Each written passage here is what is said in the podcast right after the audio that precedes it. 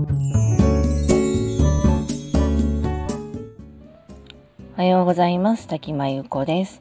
今日は10月9日月曜日の朝です。今日もラジオを聞いてくださりありがとうございます。連休で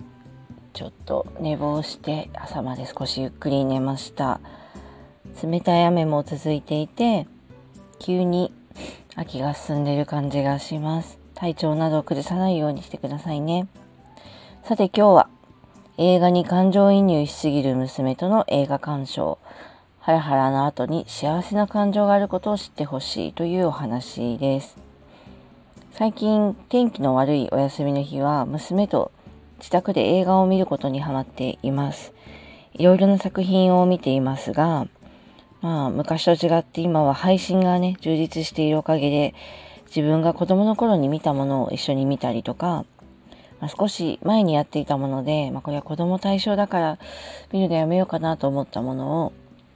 そっか、娘と一緒に改めて見てみようと思って見てみたりとか、私にとっても楽しい時間になっています。先日一緒に見た作品は冒険者の映画でして、ワクワクする反面、当然ながら悪者が出てきて、まあ、主人公たちが困難な場面に遭遇することもあります。子供向けの映画なので、もちろんそこを乗り越えた先には、まあ、ハッピーエンドが待っているわけなんですが、娘が、主人公の困難な場面にものすごく感情移入してしまって、こんな伝えことされるならもう見たくないみたいになっちゃったんですね。もう号泣してました。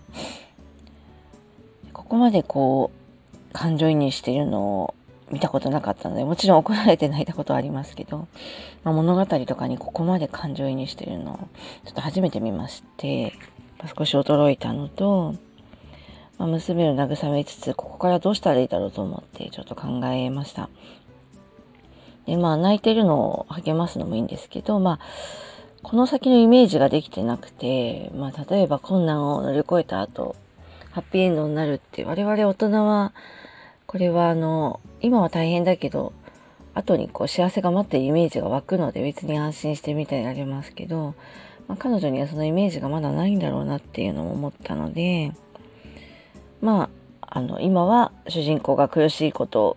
こう乗り越えようとしてね、大変なんだけど、でも一生懸命頑張ってるでしょうって。で、必ずね、あの、頑張って、こういう映画は頑張れば幸せな未来待ってるから、今応援しなさいって言ったんですね。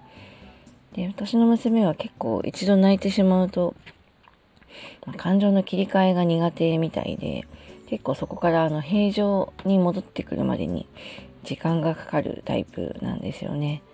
で、そう言ってもしばらくはもうなんかヒクヒクしてましたけど、あの途中にまあやっぱり子供の映画なので、こういろいろ面白いコメディ要素みたいのも散りばめられていて、面白いことは好きなので、まあ、そういうコメディ要素に笑ったり、ちょっとずつツッコミみたいのも入れられるようになってきて、で主人公がちょっとずつもうピンチを乗り越えられるようになってくると、ちょっと元気にはなってきました。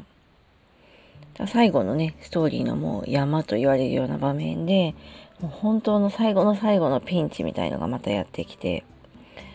そういう時、もうやめてって言いながらまた泣いてましたけど、あの、そこをまあ乗り切ってま、最後は笑って見終わることができました。あの、見ていて思ったのは、まあ、自分のね、後悔と反省もすごく思ったんですけど、なんかこう怖いって感じのものを見見たくないって言われて実際あの娘の怖いは本当の怖いじゃなくてこうハラハラするのが嫌だって思うみたいで全然怖くないものも怖いって言われたらちょっと見せないようにしてたんですけどこの程度のハラハラを乗り切れないようだったら生きていけないなっていうのもすごく感じたので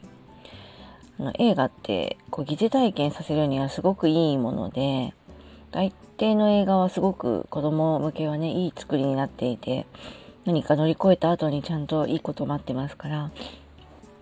そういう、まあ、自分で体験できないことは疑似体験でもいいからさせたいなって。もちろんあの、トラウマになるような怖いものを見せるつもりは全然ないんですけど、まあ子供向けの映画は苦しくてもそこを乗り切れば大体幸せが待ってますからね。怖いっていうのがまだちょっと語彙が足りないせいで何でも怖いっていう表現しますけどこの映画のハラハラドキドキは、まあ、結構人にとってはいい感情というかこうやって心が動かされることは生きていく上で結構大事じゃないかと思っていて、まあ、こういう感情の動きみたいなので、まあ、人は、うん、例えばあまり関わりが少なくても生きていけるしそういうのが、うん、人間としてのなんかこう人間らしい部分かなっていうのもすごく思うんですよね。でこれまでちょっとねあの怖いって言われたら見せないで来たんですけどまああの冒険者とかあの娘が本当にね怖くない範囲でハラハラドキドキしてまあでも最後は、まあ、ハッピーでしたみたいなものはどんどん一緒に見ていってこの感情移入はするけどこのハラハラドキドキするところとの向き合い方とかそれを乗り越えた後の気持ち